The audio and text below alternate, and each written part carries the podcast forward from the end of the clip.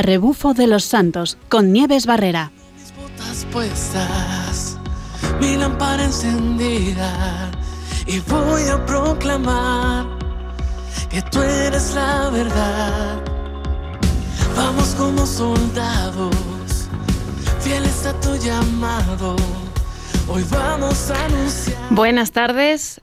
Otro viernes más, un viernes eh, lleno de sol por aquí, por Madrid, en el que vamos a hablar otra vez de cómo los santos nos ayudan a vivir el camino de la fe.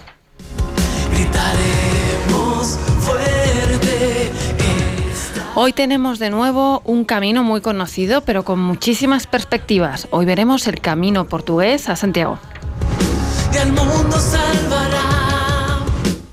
Y como siempre tendremos a gente que ha hecho este camino, que lo ha realizado y que nos va a contar su experiencia y cómo lo ven, que nos va a enseñar a seguir esos pasos. Y como colofón, hoy tendremos el testimonio de alguien que ha hecho el camino que hoy precisamente ha llegado a Santiago. Así que escucharemos que, cómo se vive esta situación.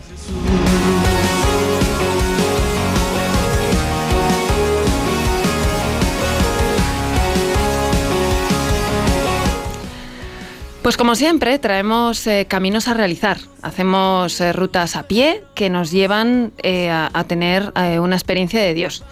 O una experiencia que nos hace crecer. Empezamos de lo humano, de ponernos en camino y, llegamos a Dios. Hoy tenemos un camino precioso que recomiendo a todo el mundo y en cuanto nos cuenten cómo es ya verán por qué. Es el camino portugués. Esta peregrinación es muy antigua, eh, se considera en este momento la segunda más recorrida y comenzó desde, desde, hace, desde la antigüedad eh, por rutas que habían trazado ya los romanos y que continuaron pues, a lo largo de la historia eh, recorriéndose. En un principio se seguían, empezó por rutas fluviales que llegaban a la zona y seguían caminando. Como poco a poco se vio que esas rutas no eran lo más fácil, bueno, pues se fue estableciendo el camino terrestre.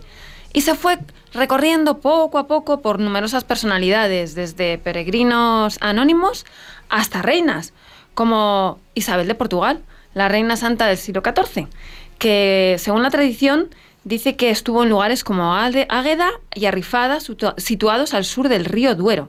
Esta, esta participación eh, de la reina hizo que se hiciera muy famoso en esa época y que empezara, empezara a crecer su recorrido. Y así poco a poco se fue recorriendo por muchísimas personas, eh, como les digo, santos, reyes, famosos, etcétera, etcétera. Fue muy importante también la, la orden eh, de los caballeros de Santiago, porque tuvo muchísima importancia en Portugal. Esta orden militar concebida en su origen para contribuir a la defensa de la frontera de Extremadura, pero también fue concebida para ofrecer hospitalidad y protección a los peregrinos, y tuvo mucha presencia en lugares como Braga y Tomar. Por los caminos y vías de Santiago mm, discurrieron peregrinos portugueses, por supuesto. Muchos de ellos eran los, eh, los de la zona, pero poco a poco se fue extendiendo a otras nacionalidades. Em, y así resumiendo, a poco a poco llegamos hasta el siglo XXI, donde el camino se hace muy famoso. Quizá puede ser porque como es tan famoso el camino francés, es el más típico, pues ya se van buscando otras rutas, pero que les digo que podemos contar decenas de ellas, ¿eh? que no, son los únicos, sino hay muchísimos caminos que recorrer. Pero este se ha ido haciendo famoso no solamente por la abundancia de peregrinos en el camino francés, sino porque realmente es un camino bonito, no es complicado y además es un camino que nos lleva por la costa. Para ello, vamos a hablar enseguida con uno de nuestros invitados, al que enseguida le vamos a presentar.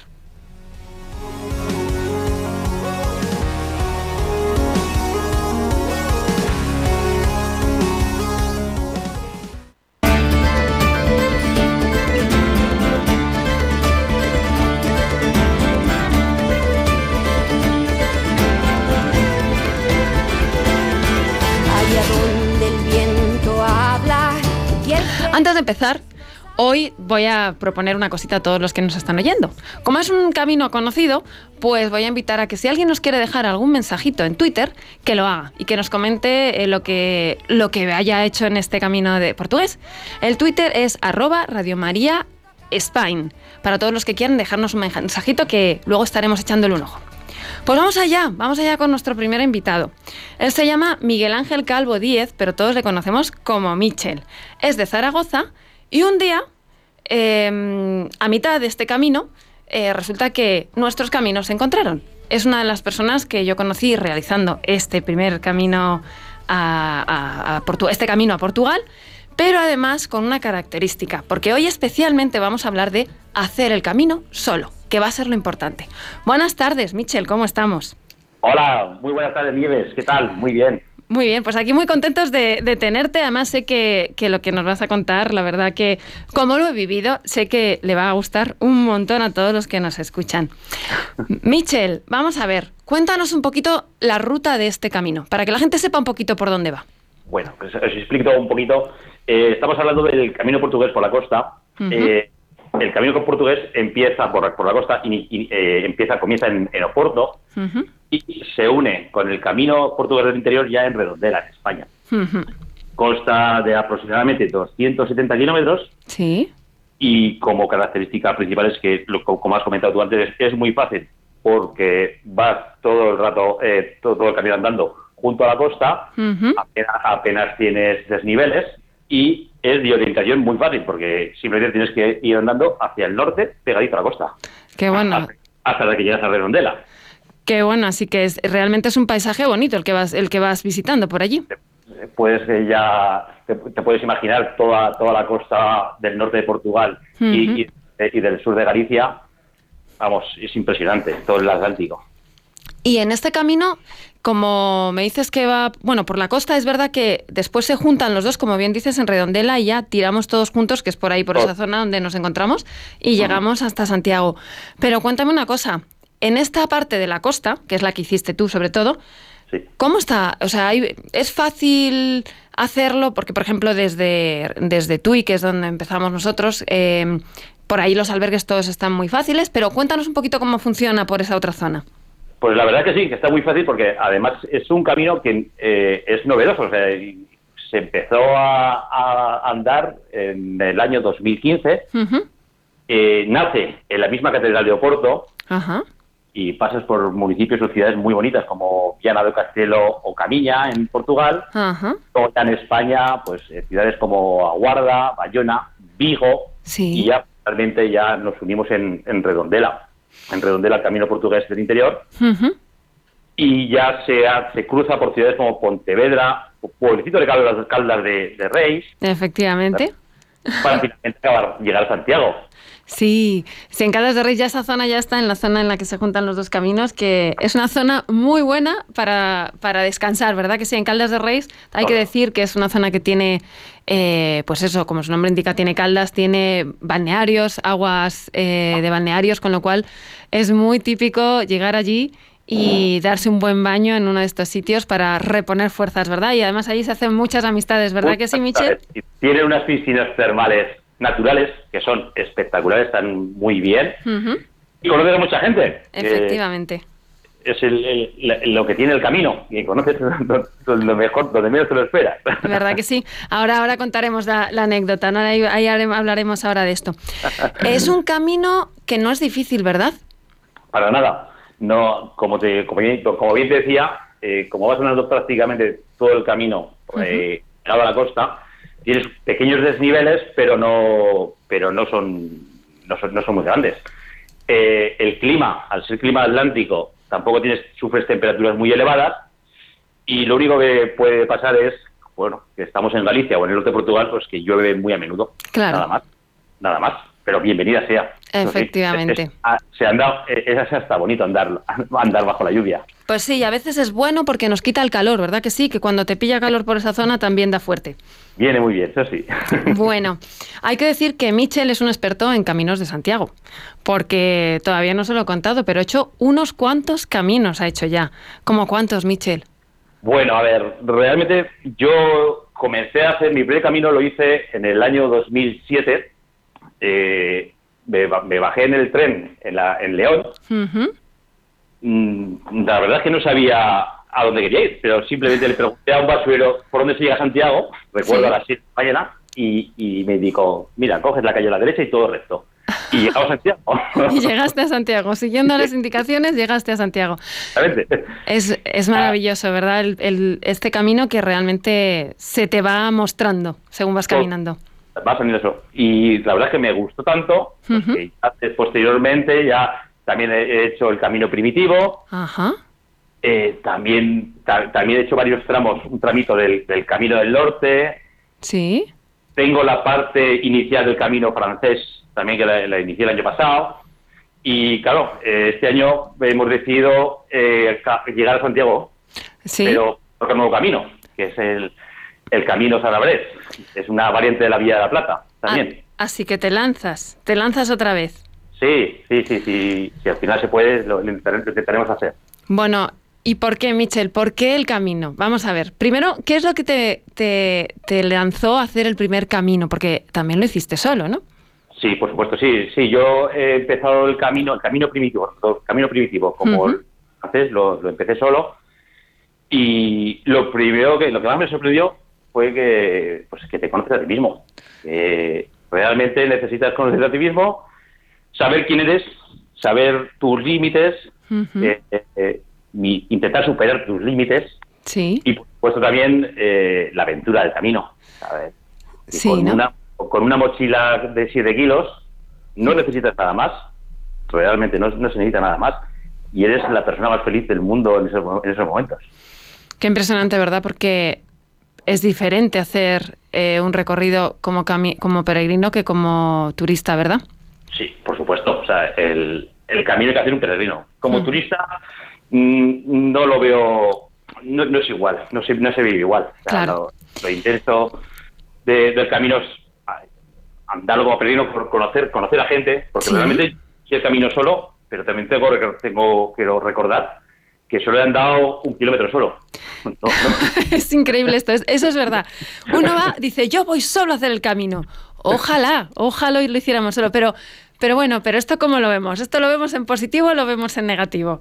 Por supuesto, positivo. Claro que sí. Positivo. O sea, cuando conoces a la gente tal y como es eh, en el camino y, y con- te cuentan tus- sus experiencias, cuentas tú las suyas, escuchas, eh, compartes, compartes sentimientos, es algo muy emocionante, la verdad.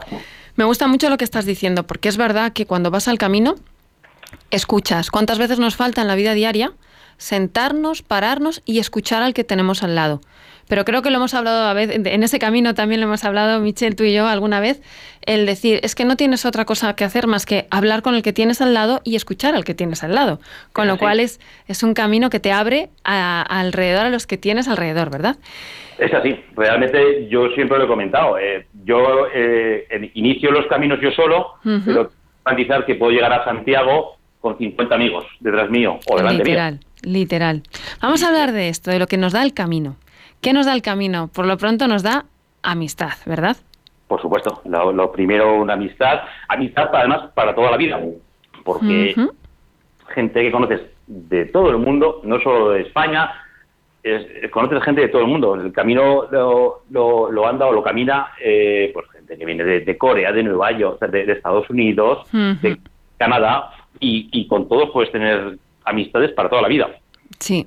Y, y la verdad que es un valor que, que, se, que, que, que se conserva. Sí, ¿verdad? Nosotros tenemos casos, ¿verdad que sí? Casos en común de amigos que hemos conservado, ¿verdad?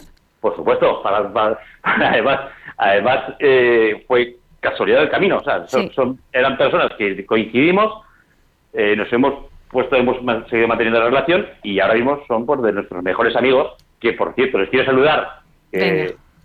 Que, que, seguro escuchándonos. Ujú. Les saludamos los dos. Desde aquí mandamos un abrazo muy fuerte. sí, le mandamos un abrazo a, bueno, a todos los que están allí. A Alberto, a Miguel, a, A Carmen. A Carmen, efectivamente. puesto. Que tengo que decir que, que realmente es- estas amistades duran porque, porque hay algo más que nos une, ¿verdad? En este camino la amistad va, es muy auténtica, ¿verdad? Haces un punto de unión eh, que es irrompible. Ujú. O sea, eh, yo siempre lo he dicho, o sea, eh, puede llegar un día donde la, la mochila de podemos llevar uno la mochila de otro Sí. o, o lo que necesites, o sea, nos com- compartimos todo. Es Igual verdad. pero yo siempre lo he dicho, yo al, al final del Camino de Santiago, cuando llegas a Santiago a Ujú. la- a- con todos tus amigos, que los Sí. has conocido hace 10 días, Sí, pero son tus amigos, uno de esas personas te dice de que necesita un riñón y tú lo donas. Claro. es verdad que las amistades que se, que se, se producen allí son muy fuertes. Yo creo que es porque realmente son hay, una- hay autenticidad. Te conoces en todo, porque te conoces cuando te duele el pie, cuando te- no te duele, cuando te ríes, cuando te mojas por la lluvia, con todo, ¿verdad?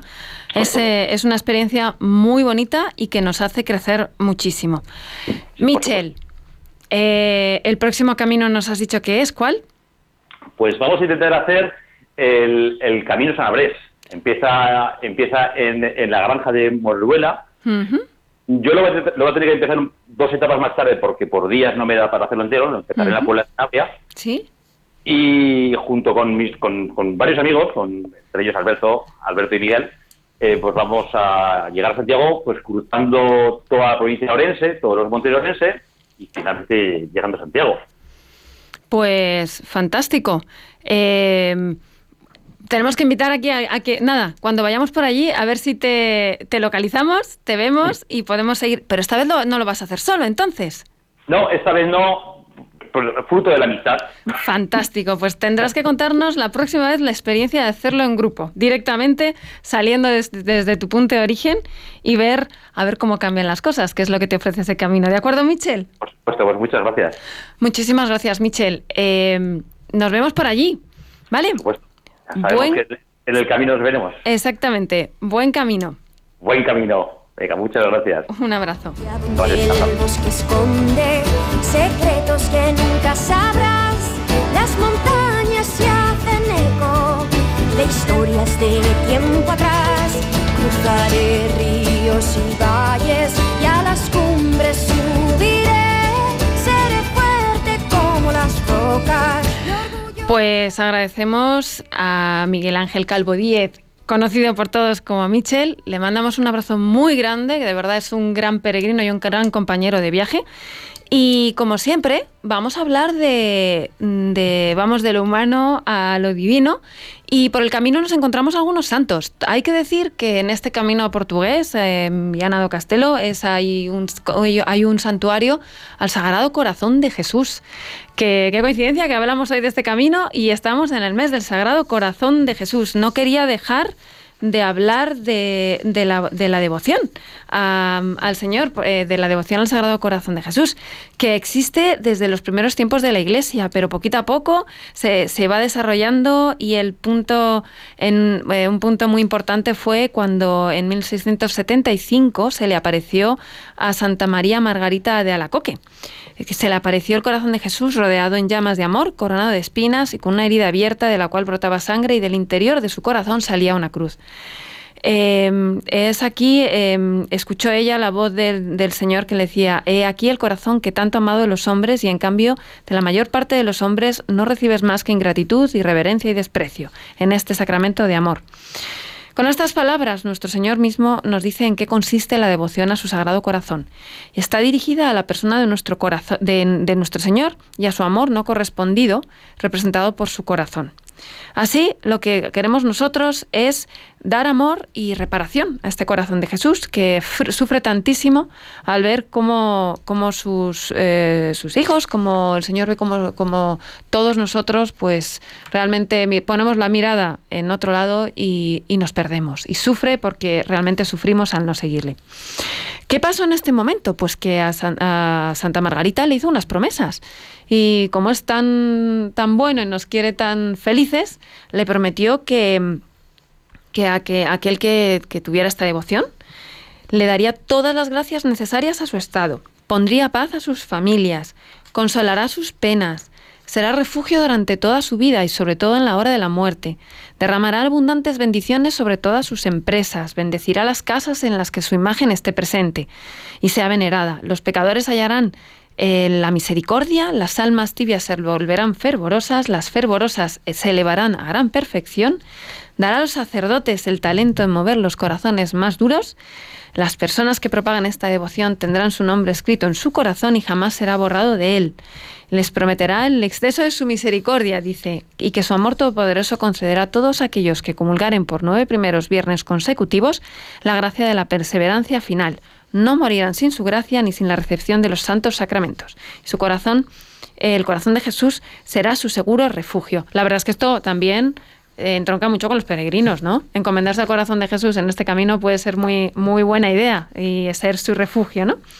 ¿Qué hay que hacer para, para, ganar estas gracias? Pues comulgar durante los nueve primeros viernes de mes de forma consecutiva, tener la intención de honrar al Sagrado Corazón de Jesús y alcanzar la perseverancia final, y ofrecer la Sagrada Comunión como un acto de expiación por las ofensas convencidas al Santísimo Sacramento.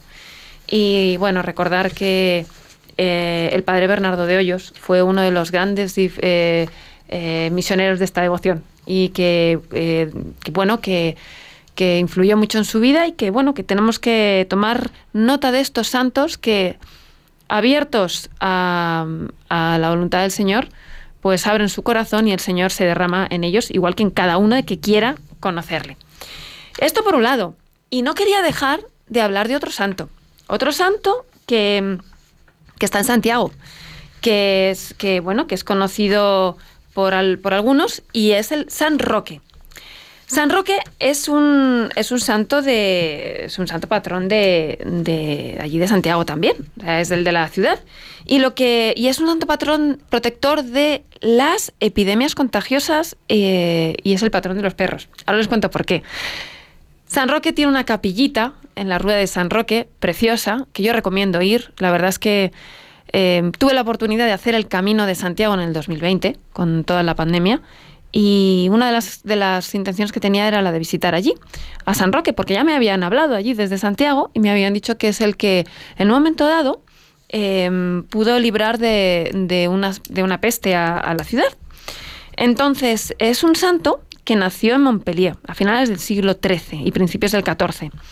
Se cree que era hijo del gobernador del rey de Mallorca en Montpellier eh, y que en su nacimiento eh, llevaba una cruz roja en el pecho que dejaba entrever su, destino, así nos contaban. ¿no? Em, se quedó huérfano pronto y heredó una gran fortuna, pero recordó el consejo evangélico de Jesús y le siguió. Si quieres ser perfecto, da tus bienes a los pobres y sígueme. El peregrino a Roma era peregrino, así que podemos tomar nota de, su vida y tomar ejemplo, ¿no? Durante su peregrinaje, hacía la señal de la cruz sobre los enfermos infectados por la peste y así logró curaciones milagrosas. Se cuenta que en la ciudad italiana de Cesena, antes de llegar a Roma, San Roque curó a muchas personas de la peste y en particular a un cardenal y que éste le presentó luego al Papa. Al final, cuando volvía a su, a su ciudad natal, eh, escuchó la voz del Señor que le dijo, Siervo fiel, ya que has tenido bastantes ánimos para dedicarte al cuidado de los enfermos por mi amor, tenlo para sufrir la prueba que te enviaré. Y al día siguiente, al levantarse, notó que tenía fiebre y dolores intensos. Se había contagiado de la peste. Por no molestar a los enfermos, se retiró a vivir al bosque y donde, bueno, estuvo viviendo un tiempo. ¿Por qué se, también se dice el santo de los perros? Pues porque mientras estaba retirado en el bosque, cada día San Roque recibía la visita de un perro que le llevaba un panecillo. Así se le representa en esta capilla. Junto a él aparece un perro. Cuando lo vean así vestido de peregrino y con un perro al lado, es San Roque.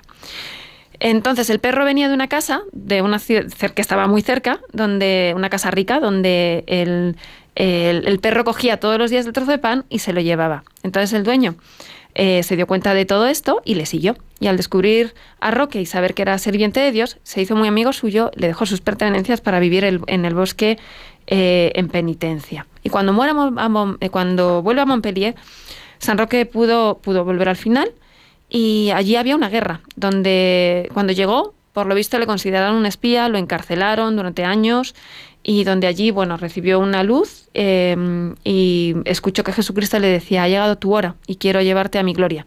Si tienes alguna gracia que pedirme, hazla ahora mismo. San Roque murió en 1327 o 1376, no se tiene claro, pero murió por esa época. Em, cuando murió el cuerpo del santo resplandecía y a un lado se encontró una tableta con esta inscripción. Todos los que imploraron de la intercesión de Roque se verán libres del terrible azote de la peste. creo que en este momento es un salto al que encomendarse. Así que nos encomendamos al Sagrado Corazón de Jesús y a San Roque. Y vamos a continuar con otro de nuestros testimonios.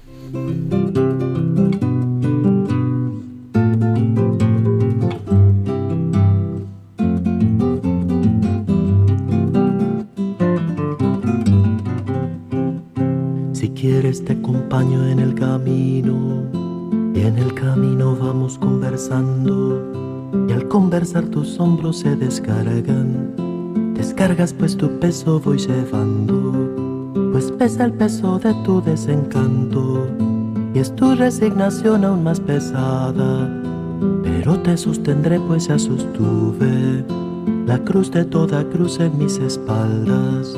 Me duele que te alejes de los tuyos y el creciente dolor de tu aislamiento, pues toda mi pasión es ver reunidos a los hijos de Dios que andan dispersos. Yo sé que ya no crece nuestro sueño, busca seguridad retrocediendo, pero hasta en dirección equivocada. Lo mío es ir contigo, compañero. Si quieres, te acompaño en el camino. Esta canción es preciosa, una canción que nos habla que es Jesucristo el que nos canta y nos lo propone, pero no nos obliga. Y para hablar de este camino, hoy tenemos con nosotros eh, un regalazo. Tenemos a Francisco Gómez Salaberry, un peregrino que viene desde Argentina, que lleva casi un mes caminando y que hoy, precisamente, esta mañana, ha llegado a Santiago. Buenas tardes, Fran, ¿cómo estamos? Buenas tardes, Nieves, ¿cómo estás? Pues muy contenta de escucharte aquí, de tenerte aquí y de, y de poder contar qué es lo que has vivido. Casi un mes caminando. Sí, casi, casi un mes. Arranqué el, el 10 de, de mayo y todavía es increíble y es de no creer que, que esté aquí ya en Santiago. Bueno, las emociones estarán a tope, ¿no? Y de todo un poco, con ganas de volver a, a donde arranqué, a Logroño, que es donde arranqué, eh, volver a hacer todo el camino de vuelta, después con la felicidad de llegar, eh, con la un poco con la tristeza también de, de que, de que esto un poco eh, está terminando esta experiencia, pero bueno, está arrancando otra nueva etapa. eh, y con todas esas mezclas de, de amistades que uno se va también llevando, que escuchaba también, que se va llevando del camino. Eh, Que son muchísimas cosas. Pero vamos a empezar a preguntarte, porque claro, estás aquí ahora. Bueno, mm, vamos a ir por el principio. Vamos a ver, Fran, Dale. ¿qué es lo que te movió a hacer el camino? El camino, en, en un principio, bueno, es totalmente un camino espiritual lo que me voy a mí. Eh, la idea de, de llegar a ver eh, el santo y bueno, ese camino que también fui conociendo de a poco, en el cual muchos muchos peregrinos en su momento se, se movían justamente a ver la, la tumba del santo y un poco eh, mejorar esa conexión con, con Dios, esa oración del día a día, eh, esa posibilidad de hablar en el día a día con Dios, con la naturaleza. Eh, creo que eso es un poco también lo que lo que venía a buscar en el camino y que la verdad que no solo me dio eso, sino que me dio más todavía. Madre mía, esto, esto da gusto escucharlo. Y, mm, y cuando uno se plantea venir, si a nosotros desde España nos surgen miedos, ¿qué, qué, qué, qué- qué- cómo fue? Porque yo me imagino que no habrá sido fácil tomar esa decisión, ¿no? Además, por la historia, cómo ha ido siendo, has tenido algún que otro cambio, ¿no? Y mira, yo el- la idea de hacer el camino eh, la concreté porque vine hace mucho más tiempo, pero la concreté en 2019, Ujú, eh, sacando los pasajes para hacerlo en el 2020 Sí. y vino una pandemia en el medio, sí. eh, la cual, bueno, tuve que, que reprogramar todo eh, y lo reprogramé para mayo.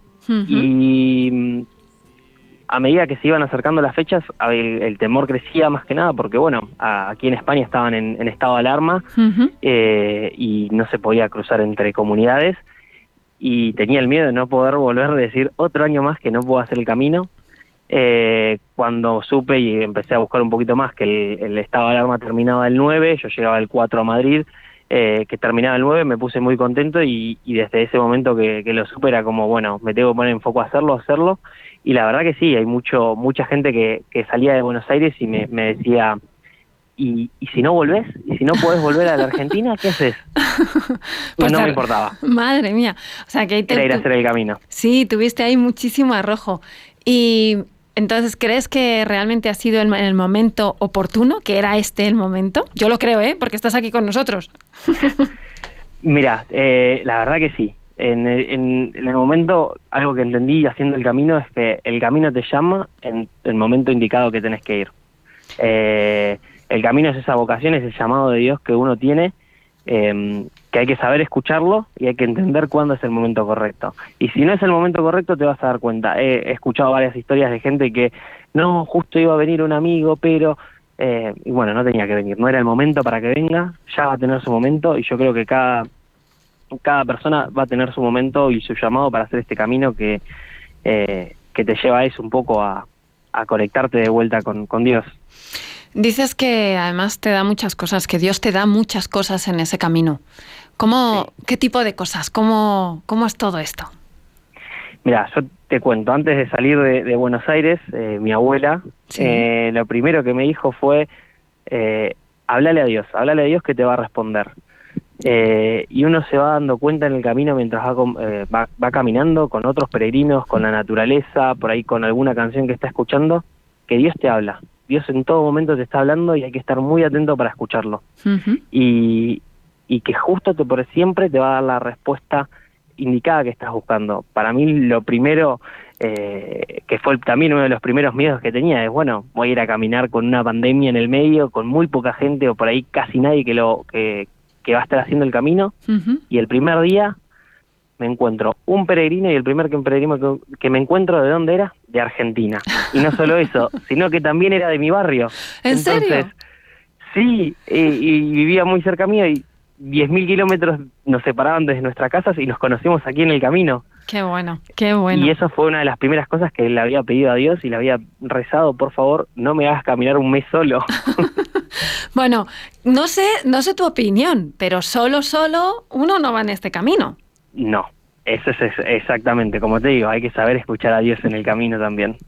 Hoy Dios está constantemente, como la canción que, que pasabas un poco, que eh, siempre me recordaba esa mañana, a la mañana cuando me despertaba, de, ese llamado de Dios diciendo, bueno, si quieres hoy te acompaño en el camino, eh, esa invitación que Dios hace siempre a, caminar y estar al lado tuyo y escucharte, eh, y hay una parte muy linda que dice, bueno, cuando hablas vas sacándote peso, o sea, uno se saca el peso de encima y uno lleva una mochila todo el tiempo. Sí. y es que uno hablando el camino se le hace mucho más, más sencillo porque, nada, va conociendo otros peregrinos, va charlando, va hablando y, y uno se le hace más liviano todo. Porque cuando se da cuenta estuvo dos, tres horas hablando y ya casi está por llegar. Sí, sí y, sí, y te da... Es que vas entretenido, todo, en todo momento vas, vas con un diálogo, ya sea con el prójimo, ya sea con Dios. Exactamente, exactamente. Y, y, y, qué te iba a decir? Que, bueno, en todo esto, tú hablas de un diálogo con Dios, eh, fundamentalmente el camino eh, comienza es, es, para ir a visitar al santo, ¿no?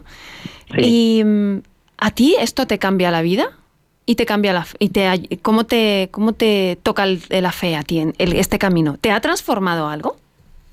Sí, mira, yo te cuento. El camino eh, me, me, me, ha ayudado un montón eh, a cerrar, por ejemplo, heridas que, que, que, no sabía ni que tenía. Hay algunos pensamientos cuando uno va caminando solo, eh, va uno haciendo, va pensando, va pensando, va pensando y descubre cosas que por ahí tiene en su corazón que eh, las charlas justamente con Dios y va entendiendo un poco eh, cómo cerrar un poco esa herida por ahí que uno tiene y, y salir adelante. Y además, bueno, eh, poder tener esta conexión con Dios en la naturaleza también, eh, dado todo este año que vivimos, donde tuvimos mucho tiempo por ahí encerrados en nuestras casas y todo eso, y donde también se nos alejó un poco eh, de Dios, donde Dios no era lo primero, sino que era lo primero era la salud y estar todos bien, eh, volver a reencontrar y hacer esa, esa conexión de esta manera cambia totalmente la vida, cambia totalmente la percepción de la vida. Uno vive más el ahora y dice, eh, mirá, hay que, hay que, hay que aprovechar más lo que, lo que hoy pasa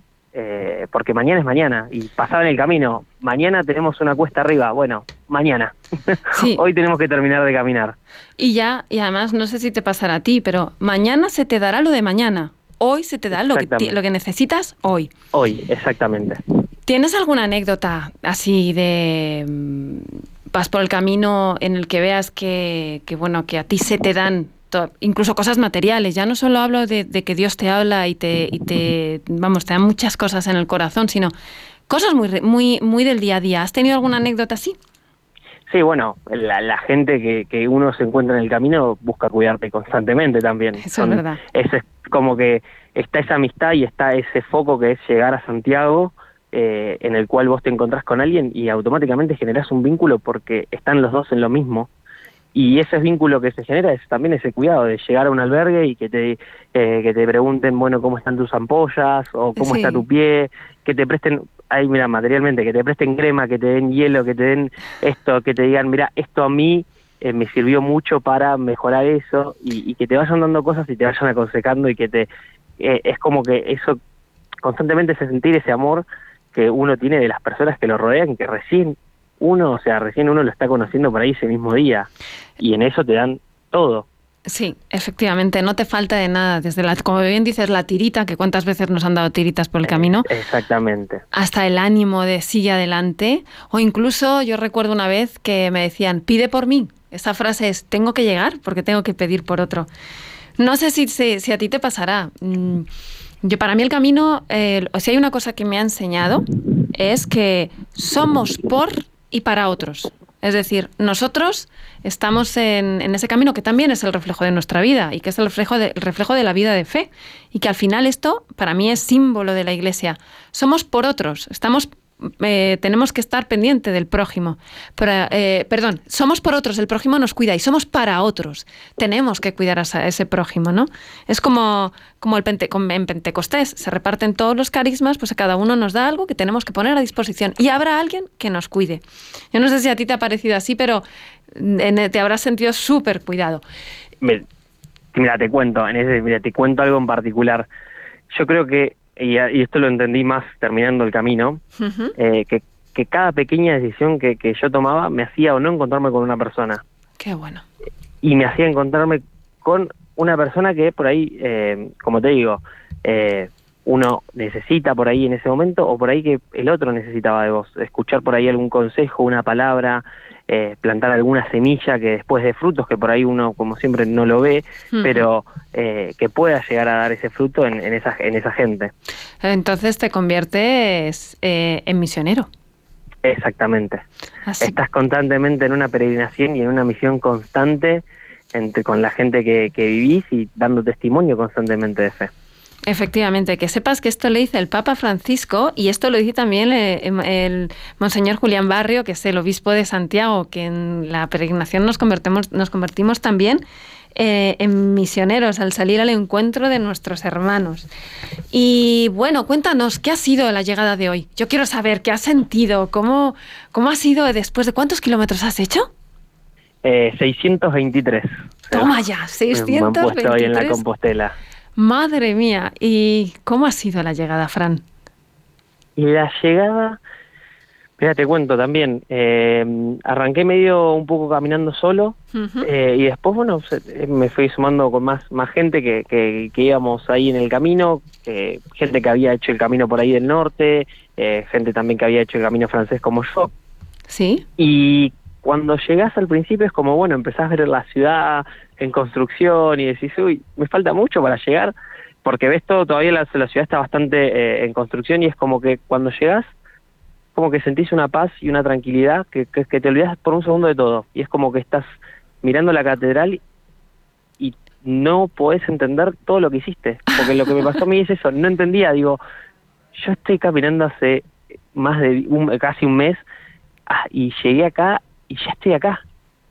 Todo el tiempo que pasó, toda la gente que pasó, eh, como que uno empieza a recordar todo eso, todo empieza todos los lugares por donde pasó, a veces también incluso los olores de las comidas que te preparan y toda esa y toda esa gente que estuvo al lado tuyo caminando con vos, eh, te empezás a acordar ahí de toda esa gente y lo primero que haces es decir, bueno, les voy a avisar que llegué también. Entonces es como también esa, esa, esa alegría que le surge a uno de querer compartirla también, de querer decir, llegué, llegué, mandarle a toda la gente que también por ahí en, en, Buenos Aires, en mi caso, estaba también rezando por mí o que estaba pidiendo por mí y por mi camino, de compartir esa alegría que uno va sintiendo en ese momento cuando llega. Porque lo que siente es esto, paz, alegría eh, y mucha emoción y mucho recuerdo y es muy lindo, la verdad. Eh, el llegar. El llegar. Te da un, una, es una mezcla de emociones en el cual también uno dice, bueno, ya quiero pensar cuándo voy a hacer mi próximo camino. Esa es la siguiente pregunta que yo te iba a hacer. ¿Cuándo es el próximo? Habrá que prepararlo bien. Mira, yo te cuento, te cuento, que sé que por aquí te están escuchando desde Buenos Aires, porque además está, tenemos, tengo por aquí hasta la parroquia de Santiago Apóstol en Buenos Aires, que sé que están escuchando. ¿Qué les dirías a todos los que nos escuchan para que se animaran? Que primero que no no hay siempre hay una excusa para no hacerlo el camino. Vas a tener millones de excusas para no hacerlo. O sea, siempre vas a tener un no que te vas a eh, frenar en el camino, pero hay que romper todas esas barreras y hacerlo. Porque una vez que uno siente ese llamado, porque también uno se tiene que sentir llamado a hacer el camino, una vez que siente ese llamado, tiene que tratar de romper todas esas barreras y llegar, porque va a tener un montón de barreras. Sí. Entonces, lo importante es eso, poder uno eh, sacarse todos los peros que tenga, todos los no que tenga y decidirse hacerlo. Por ahí desde Argentina también algo, algo que es más fácil es que una vez que sacas los pasajes para España ya no hay vuelta atrás. Efectivamente. Por ahí el que está en España es un poquito más complejo porque por ahí viene en auto y a último momento si hay algo que lo frena puede frenar. En cambio, bueno, en Argentina por ahí una vez que te lanzas con eso ya está. Efectivamente. Fran, tenemos que dejarlo porque se nos acaba el tiempo. Eh, entiendo que también una vez que te lanzas es confianza en Dios, ¿verdad? Totalmente, totalmente. Mira, em, que por aquí me dicen desde la parroquia que, diferente es escucharte y saber eh, la diferencia entre peregrinos y turistas. Fran, hasta aquí. Eh, hasta aquí, pero esperando el siguiente, que espero que podamos hacerlo todos. Y a ver si se viene alguien más desde allí. Y, lo dejamos aquí, nos quedamos con ganas de hacerlo. Muchísimas gracias, Fran Gómez Salaberry. Eh, seguiremos escuchándote la próxima vez que lo hagamos y nos despedimos de todos de este programa. Gracias, a, a, Michel desde Zaragoza, Miguel Ángel eh, Diez Calvo. Gracias a todos los que nos han escuchado. Gracias a los que nos escuchan y saludos para, para la parroquia de Santiago de Buenos Aires. Y hasta aquí el programa. Hemos caminado, hemos revivido hemos eh, aprendido cómo seguir al Señor, cómo traerlo a nuestras vidas y hasta el próximo camino. Buen camino, buena ruta y nos vemos en 15 días.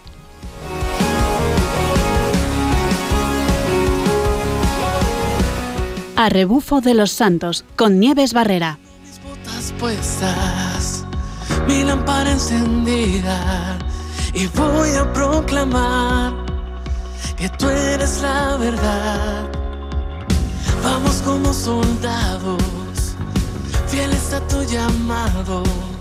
Hoy vamos a anunciar que tú eres la.